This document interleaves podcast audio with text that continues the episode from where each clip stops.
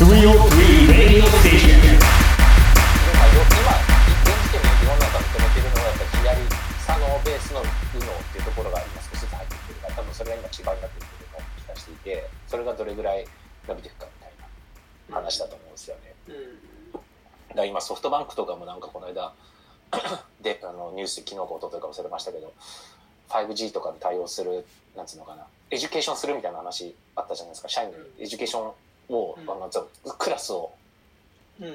クラスを強制的に取らせてきますみたいな。学校みたいに、だから会社としても今後そういった人たちを育てていくっていう、えー、とコースっていうところが多分すごいビジネスになっていくなっていうのはすごい感じていて多分何千万何億何億単位で教材作ってると思うんですよねそういうのって。でそれはもう本当に細かいいわゆるが学校の授業みたいです。あのあるじゃないですか。あの、うん。と東進東進でしたっけ？高校のあの、うん。なんだっけ？大学大学予備校予備校予備校みたいな感じです。予備校のだから大人版みたいな感じ。うん。なるほどね。うん。だ多分そこ結構金になるなっていうのはちょっと見てて思いまああそういうとこね。すね、うん、だからうちらが多分303としても映像まあそそこら辺どうかちょっと分かんないですけどだからコマーシャルだけじゃなくて今後は人を育てるってところに多分キーポイントが出てくるような気がするのでうん。今現状の人たちに対して、うんうんえっと、今まではできることをやってくれればいいです。であと主体的にやって自分であの出世していくのもよしですみたいな。ちょっとどっちかっていうとなんつうのかな社員任せというか会社がっていうよりも話だったけど今後は多分それだとついていかないんですよね。世の中のあのテクノロジーとかスピードに。だから無理やりでも詰め込んでちょっと育てていかないと新しい仕事がどんどん増えてくると思っていて僕。それよくなんか AI とかオートメーション化にすると仕事が全部なくなるっていうふうに言われてるじゃないですか。なんか。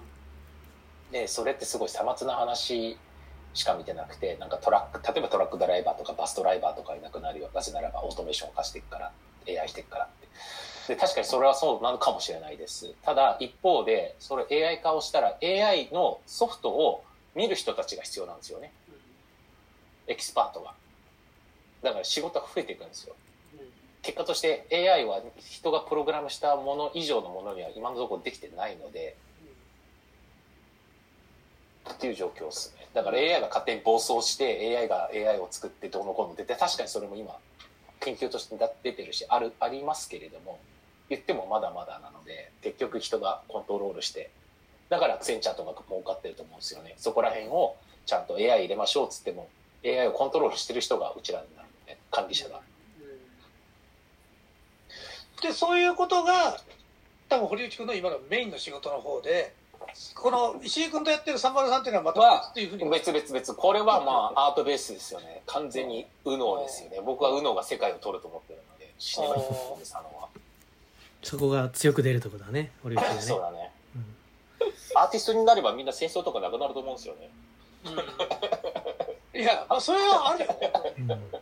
俺だって戦争をなくそうみたいな話だったら一番簡単なのはいやまあアーティストもそうだけど決めた人が必ず先頭に立って戦闘に戦争に行かなきゃいけないっていう法律できるかなと思うよ、ああそうだよね、うん。そういうことだよね。言い出しっぺが先行けよって話だよね。うん、でそれが一個さ国際法としてさきっちり機能する形でできれば戦争はなくなるんじゃないかと思うけどね。そうだよね。だからそういった意味でやっぱ戦国時代の人は偉いよね。だからねちゃんとやってっからね。働いてっからね。うん。切腹もするし。だからやっぱそういう理念がしたいからね。うん。確かに確かに。まあでもなんだろうねまあ結局この間のアカデミー見てもら またそういうゴシップゴシップが好きだよね。俺クリス・ロック大好きなんだけどだあの彼のジョーク好きなんだ。コメディ大好きなんだけ大ど好きなんだ。まあ大変だね。面白いね。ああいうとこで満腹になっちゃうってことはやっぱ戦争起こるなと思いましたね。いや俺もそれねすっごい思ったのはこの前バス停並んでたわけ。うん。俺がね。うん。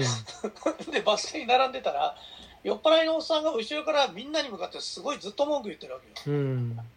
で俺に言ってるわけでもないみんな誰かにそううですよね、ん。この貧乏人がっていうとかそういうのをずっと言ってるわけよ、うん。で聞いてるうちに殴ってやろうかとやっぱ思っちゃうもんね。うん。なんか人間ってやっぱり自分がストレスを受けた時にそのものに対してうん。こう何かやり返したいっていうか、うん報復したいっていう何かって、やっぱこれどっかにあるんだろうなってちょっと思ってさ。うん。結局さ、ね、あの、まあ、あの、今の戦争は俺はロシロシアの歴史よく知らないからあれだけど、日本だってさ、結局不平等条約とかすんげえ昔のことがさ、うん。あまりに溜まって多分第二次世界大戦まで来てるわけでね。うん。そうだね。なんかやっぱりさ、自分に対してあった嫌なことって、や、やり返さないと気が済まないのが人間かなとは思う部分はちょっとある。うん。まあでも、そうなんじゃない？戦うのが本質だと思うんだよね、結局。そだから戦争がなくなるのはその部分かなと思うんだけど、なんでかは俺は不思議でしょうがない。今、いや、でもさ、種族だから動物と一緒だってその食うか食われないかが多分ボトムラインにあると思うんですよねなんとなく共存共栄とか言いつつもでも結局誰かが食べないとね増えていっちゃうしみたいな話の中なんじゃないですかねうんまあ、なんかな、どうなんだろうな、本当な。だから、まあ、でも人が死ぬのは全然良くないことだよね。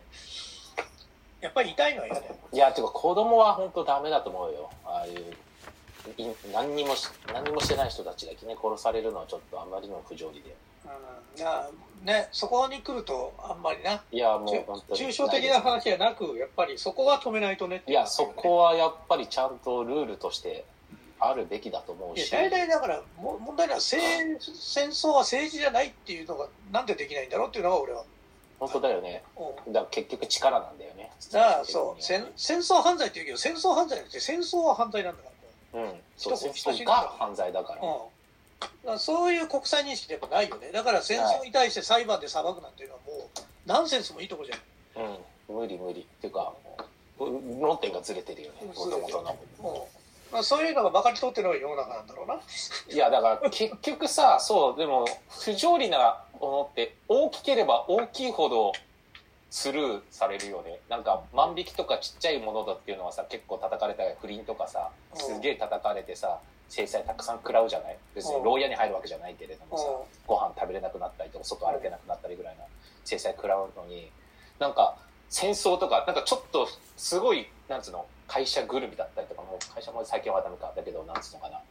政治ぐるみとかになってくると急に全部薄くなるよね。なるあれが。許されるっていうかうん。誰も何もしなくなるというか、まあまあ周りがみんなもそっち向いてるから向いていいようになっちゃうんだよそこ。そうそうそうそう。だからやっぱり数の力とパワーで暴力の力だよねでもそれ考えるとまあ堀内の言う通りえっ、とみんなが芸術家になったら戦争なくなるかもね。いやーそうだよね。まあでも 一方で一方で多分3秒で国を潰れると思う。まあそう。あのみんなみんなバラバラになりすぎるっていう話なんだけどな でもまとまらないから戦争はなくなるうん、そうだね。いや、だから本当に、そのこと言ったらアフリカの民族の人たちとかも戦争しないわけで、なんつうのかな、ある意味ししないわけだからさ、それはそれでね、あのコミュニティの中では成り立ってるわけだから、どう、どうなんですかね？どうしたらいいのかね？難しいっすね。金なのかな？何なんだろいや金は一番でかいよ。実利は一番でかいけどだからあの漫画にあったから俺はよく例に出すんだけどじゃあ世界平和ってどうなったらなると宇宙人が攻めてくれになるんじゃないかってうああ、いや、でも、宇宙人側につく人いますよ、絶対。プーチンとか。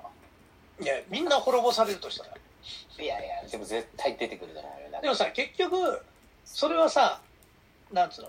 国の中だって犯罪はあるけど戦争になったら戦争はこそうだね。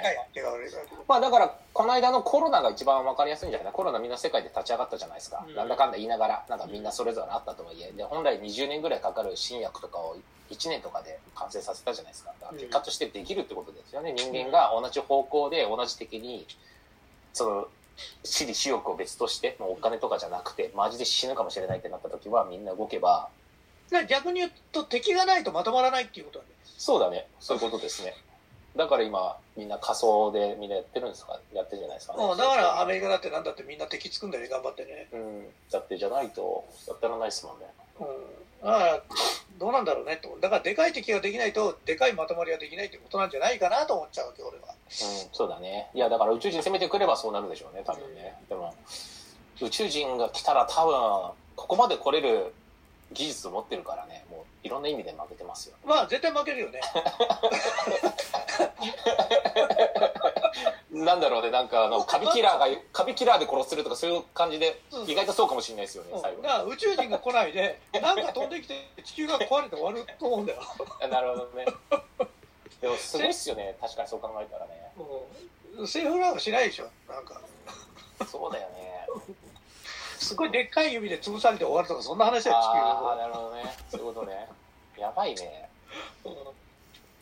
怖っ。なんか、うん、いや、でもそんなことじゃない？わかんないもんね、俺らだって。アリンコ踏み潰してる僕たち。そうそうそうそう、同じだよね、結局ね。わかるわかる。だからそれってサイズの問題なだけじゃない？宇宙って言って俺ら広いっつってるけどすんげえでかい人間がいて指先で、そうだうん星が潰されるかもしれないもんねサイズなんて俺らの常識の話だけどさ、そうだよね。うんで誰かの体の中かもしれないしね。そうわかんないで俺らがコロナかもしれないって話 実はね。そうだよね。うん他から見たらそうかもしれないですよね、まさにね。うん全然わかんないもんねいやー、どうなんですかね。難しいっすね。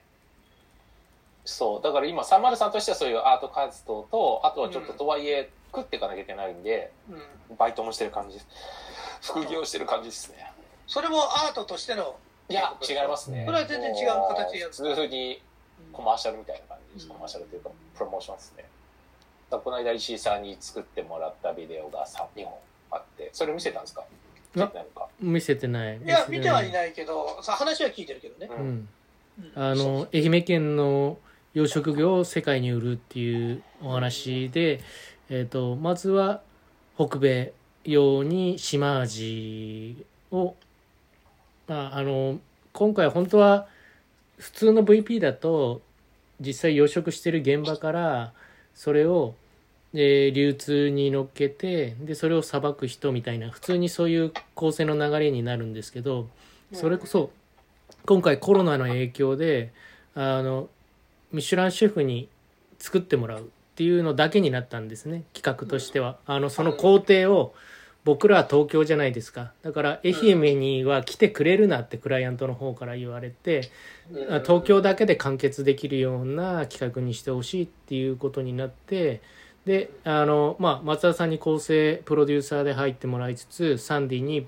あのプロダクションとして参加していただいてでえっ、とミシュランシェフを探してもらってそのシェフに、えー実際クッキングしてもらって、えーいる様子を撮らせてもらって、えー養殖業についていやあとお魚食材についてみたいなお話をもらいながら一品作ってもらうっていうのを、えー、と島味は北米用なんですけど2名のシェフにやってもらって1人は目黒シェフって言ってあの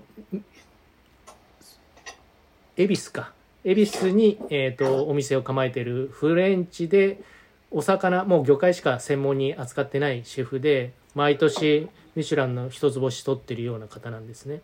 でもう一人が銀座のもしかしたら知ってるかもしれないですけど篠原シェフっていう方がいらっしゃってもうスキンヘッドの方なんですけど朝の「朝一とか NHK とかに出てたりとかして料理番組にも出てるようなちょっと有名な方ででその人に一品あの棒寿司を作ってもらったりとかあと日本日本食ですね。日本食なので棒寿司を作ってもらったり。もう一個がえっ、とまあこう全部高級魚なんですけど中国用にマハタとクエの、うん。えー、と料理を作ってもらったんですね。でそっちそっちはあのおすごいですよ。やっぱおいしすごい 美味しいのがい堀内に連れてってもらったんですけどそのフランス料理のシェフのところはすごい美味しかったです。あのやっぱりちょっとやっぱちそれこそアーティストですよ。やっぱ作ってくれるもんがやっぱ違うなってレベルが違うなって食べてから撮影すればよかったと思ったぐらいです。あのこシェフが言ってる言葉の意味が全然違って聞こえるっていうか。あ 食材を合わせるってここは一つポイントですよねっていうかそれが大切大切だと思いますっていう何気ない言葉の意味が深くわかるっていうか。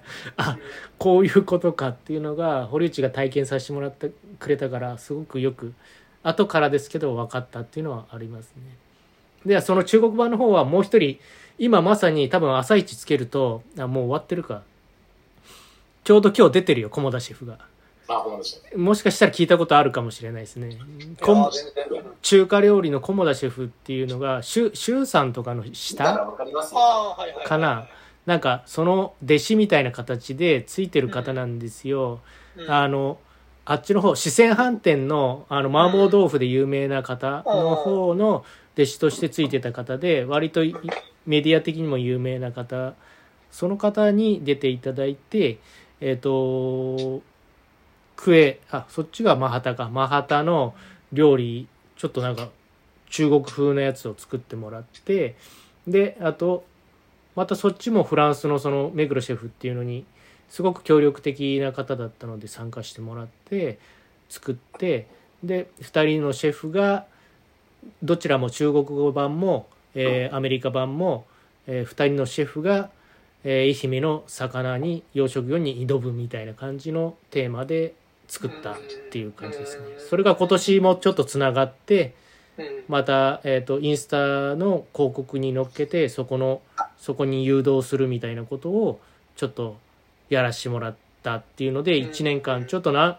まあ大きな売り上げがあるわけではないですけど一つのクライアントに対してちゃんと実績残しながら作業ができたと。でかつ一応四国内ですけど賞をいただくこともできたみたいなその四国に貢献した 映像コンテンツとして。まあ最優秀賞を取れなかったことで堀内君は金じゃねえんじゃねえんだなって世の中はっていうふうにおっしゃってましたけど。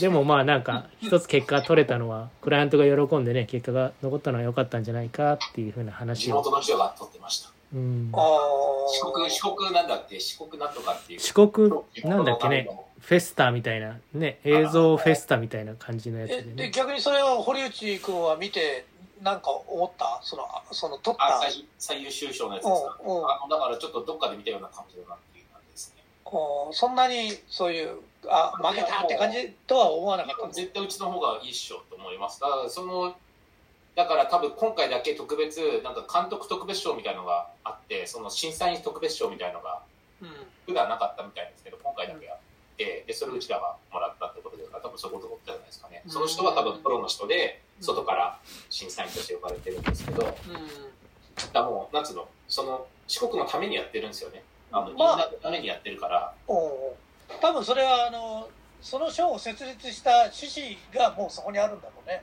そうですそうです。だからそのいだからなんか小学生部門とかもあるんですよ。小学生高校生なんかあと黒甘部門みたいなやつ。でなんか市もあの公園として入ってたりとかなんとか商工会議が入ってたりとかいわゆるの町で町ぐるみでやっている感じ。町の活性化のためにやりましょう。で町のいいところをこうビデオなりフィルムなりどんな形でもいいので出しましょうみたいななんかそういう話だと思います。僕たちも知らなくてなんか後からメールが来てこれ出したいと思います。けどいいですかって言うからどうぞっつって。なんで愛媛県なんとかえー水産課っていう名前で出したんですよだから。そう。お写真っていうかー。エントリーがエントリーが。まあでもそういうのもあるのもいいいいことですよね。その地元でねいやいやもう皆さんねそういうの今多分地元ってあの地方ってやっぱりキーワードだよね一つのね、そうだね。うん、もういろんなとこが今そういうことに力を入れ出してるからね,、うんうん。うん。ねやりそうアイデアとかなんとか求めてね。だから割とクリエイティブやってた人間が地方に散らばってる感じはちょっとしてきてる、うん。なんだ。本当そうですよね。今もう別に東京に住んでなくていいっていう話だからまあその通りだし。うん。だからそれだったらなんかゆっくりしたところでねう集中できるところでみたいん。でそういうところにまたなんていうのそう地方のやつらが活性化させたいみたいな話になるから割とその堀内君の右脳的はあの話っていうのはそういう市町村に広がってきてる、うん。そうそうそうそうそうそうそう。だから本当にでも本当にアメリカもそうだしドイツもそうでしたけどうん。やっぱりアーティストがその街をきれいにするじゃないですか。あのだから僕実体験で言うとだから僕行った時ってブロンクスとか80年代うん。うん子供住んでたんですけど、ん。車とかマジで燃えてたんですよ本当に、うん。で絶対行っちゃいけないって言われてたんですけどうん。行けい行っちゃいけないって言うと行きたくなるじゃないですか、まあ子供としてはね、バンバン行ってたんですよ。すげえダークなところとか。なんですけどでチャイナタウンとかも行ってブッチャーストリートとかグリーンチとかもいろいろ行ってた時に、あのー最初に思った今今もう高級タウンじゃないですか全部。あのブロンクスもそうだし下もそうだしなんつうのかなワシントンハイツとか今もう本当にドラッグのたまり場だったところが全部今綺麗になってで、それが最初にやってたのがアーティスト入れたんですよね、双方のあたりとか。うんで、彼らにもう好きに使っていいよと、レノベも勝手にやってくださいと。そしたらどんどん自分たちで綺麗に直して、でやってったみたいな。ドイツも一緒ですよね。なんか東ドイツがもう合併する手前だと思うんですけど、合併は、あ合併ですよ崩れて、きどうするかってに、やっぱりアーティストにただで、ただとかすごい安い賃金で貸して、場所を。で、彼らが浄化していって、で、ある程度おしゃれになったら、国が入ってきて、どんどん、そうするとどんどん入ってきます。あの、資本も入ってくるじゃないですか。なんか、ブティックストアが入ってきたりコーヒー屋さんが入ってきたりとか、でそれでだんだん地価が上がっていくみたいな話ですね。あそういえばそうね俺は俺の知り合いがやっぱりアーティストやってるやつがドイツにいたけどどんどん集まってたもんね集まってた。うん78年前78年前とかでもヨーロッパで一番集まってたもん。うん。でやっぱりすごいかすってたりとかだからギャラリーとかもどんどん立つしでそれ目当てにやっぱり人も来るしそうするとさっきも言った通りコーヒー屋さんとかもできてくるしご飯屋さんもできてくるし。そうするとちょっといいレストランができ始めたらもうどんどんどんどん地価が上がってきますよね。でもうブティックとかが入ってきたらもう最終的にはああいうリトンとかいわゆるハイブランドが入ってきたらもうそれで終了じゃないですか。それで完了というかだちっちゃい頃双方とかすっげえでっかいとこ住んでたからねみんな。あのど真ん中で。今じゃ信じられないっすよ。いやだって双方今原宿みたいになってんじゃん。いやもうやばいやばいやばいやばい。で本当に僕の友達がなんかもうめっちゃでかいスタジオっていうかもう本当にでっかいスタジオワンフロアなんですけど今じゃもうなどどないくらすんのみたいな。月全く違うよね。なんか俺もなんかその頃に一回見てその後もう最近見たらもうえ ーみたいになってさ。今おかしいもんだって。郊外が僕たちが住んでたところがあの普通の一軒家がなんか1ヶ月9000ドルとかですよ。100万近く。あの一軒家普通の普通のわかります？ファミリーが住むなんかごそんな超豪邸でもない。なんていうのかな、まあ日本に比べたらちょっとでかいかもしれないですけど、え9000ドルすんの？って。でも面白いね。そういうものがまずアーティストからできていくっていう話が面白いね。でもそういうことまあねアーティストはほらドラッグもやるしうるせえし汚いかもしれないけどでも実質街を浄化するのは彼らですからね。結果として。だってやっぱりシーンを生んで物を生んで安全になるわけじゃないですか。そうすると。ある意味。だからなんだろう。やっぱりアートってすごいそういった意味では偉大だと思いますよ。でそのアーティストたちはずっと貧乏なものかもしれないって思いますけど売れないとずっとそうなっちゃうけど、まあ、一番それが一番安上がりな方法だと思うんですよね。無理やりこうレノベーションかけてどっかの大手デベロッパーが入ってきてきれいにしますけどだともうどれだけかかるかもお金がわかんないけどアーティストを集めてさっきみたいにします。でその補補助だけする。安くしてくれたところだけには市から補助してあげますみたいな話だったら、まあ、それがあとまあ時間はねそあな10年単位とか5年単位とかかかるかもしれないけど。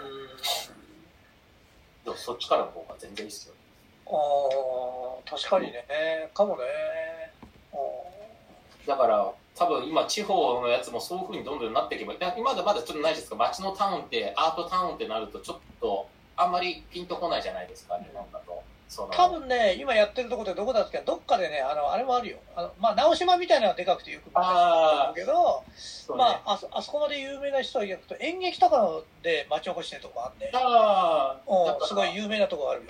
なるほどね。うんうん。な何個かは成功してる事例があるみたいだけど失敗してる事例もいっぱいあるね、まあそうだね。そんなに簡単ではないですからね、うん、新潟かなんかがものすごい今ダンスのチームを持ってるけどそれはもう新潟市がせあれしたのかな？幽閉してあの誘致して、えー、とでもやっぱり今契約すべきかどうかみたいな問題がやっぱ起きてるよね、うん。うん、やっぱりその入れたはいいけどさじゃあ町にどう貢献してるのみたいなのがみんなまだ数字で数字で見る文化になっちゃってるから。そう。でなんだろう行政の人はできないじゃないですかそうでできないだからそれそうなっちゃってる。行政から始めるとだからそう行政指導じゃダメなんですよね結果として。だから箱物作って終わっちゃって結局使わなくなってで誰もらさっきも言ったけど AI と一緒じゃないですか。だから新しいものを作るにあたってそれができる人をちゃんと育てなきゃいけないんですよね。でその人いればいいんだけどいないけどいないからだからもし行政がやるんだったらまず行政からそういうエンターテインメントを教えるとかそういうクラスを取らせなきゃいけないと思うんですよ。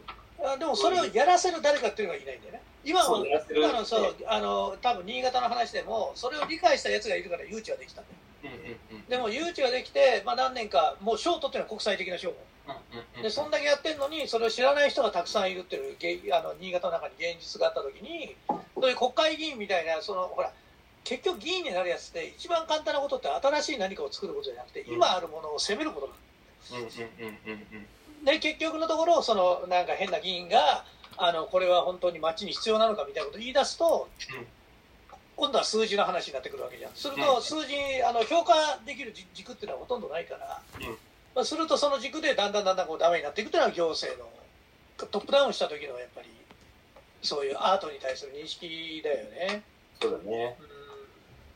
うだから一番簡単なのがショあのシャッター街とか全部アーティストには回答すればいいと思うんですよ。んねなんかそういうことの方が全然面白いよね。